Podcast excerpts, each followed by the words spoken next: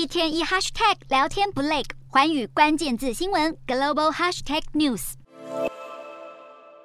日本首相岸田文雄内阁最近风波不断，在一个月内，经济再生担当大臣、法务大臣与总务大臣三名重要阁员，因为和统一教会纠缠不清，或是陷入金钱丑闻，相继辞职，重创了岸田内阁的形象。岸田文雄也在二十一日的国会全体会议上表达了歉意。这把火甚至烧到了岸田本人身上。有日本媒体爆料，岸田在二零二一年的众议院选举后，向广岛选委会提出的收据中出现大批遗漏。报道指出，在岸田提出的两百七十多张收据中，有多达两百三十九张资料填写不完全。金额总共是一百六十四万日元，折合台币三十六万左右。目前岸田并没有正面回应，仅回答会再确认。除了日本首相之外，南韩总统尹锡悦最近也不好过。尹锡悦最近的出访行程并没有拯救他低落的支持率。根据最新民调，南韩民众对尹锡悦施政的不满比率来到了六十三点八趴，满意的只有三十三点四趴。首尔十九日的时候也举办了烛光集会，参加者要求尹锡悦下台。这场集会也要求尹锡悦政府要停止针对反对党的起诉调查，也应该要为梨泰院事件全面负责。